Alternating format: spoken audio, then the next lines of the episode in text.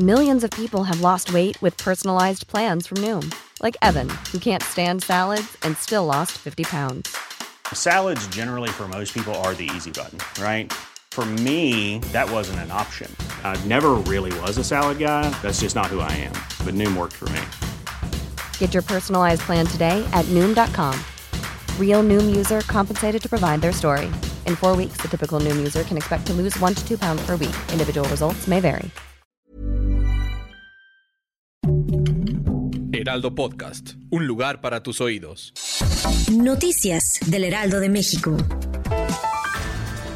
El presidente Andrés Manuel López Obrador aseguró que las empresas aéreas tienen tiempo para realizar los cambios necesarios para mudar sus operaciones de carga al Aeropuerto Internacional Felipe Ángeles. El mandatario dijo que cambió la decisión de adelantar la publicación del decreto que evita que las empresas realicen este tipo de vuelos en el Aeropuerto Internacional de la Ciudad de México.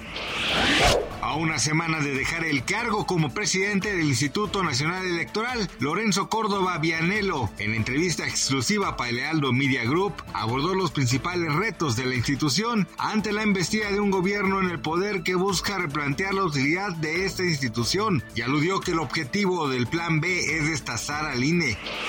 Banco Santander México registró ganancias récord en 2022 al sumar 26.476 millones de pesos, lo que implicó un crecimiento de 46.4% respecto al año previo. La cartera de crédito vigente aumentó 7.9%, lo que implicó un saldo de 810.081 millones de pesos, destacando el crecimiento de 24% de otros consumos, 20.5% de tarjetas de crédito, 8.8% de hipotecas y 8.0% de empresas. Las ganancias también respondieron a menores gastos de administración y promoción por la disciplina, según el reporte del grupo financiero con su casa matriz en España.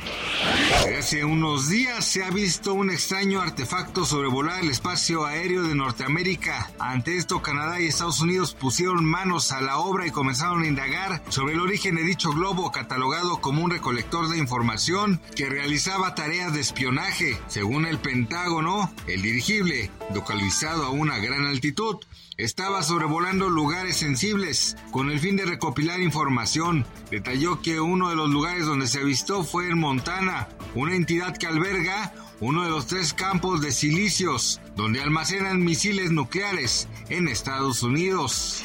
Gracias por escucharnos, les informó José Alberto García. Noticias del Heraldo de México.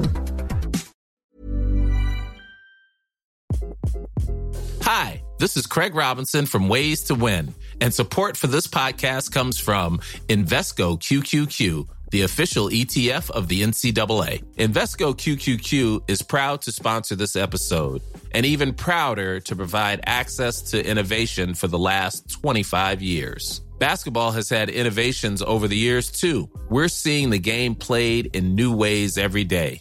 Learn more at Invesco.com slash QQQ. Let's rethink possibility. Invesco Distributors, Inc.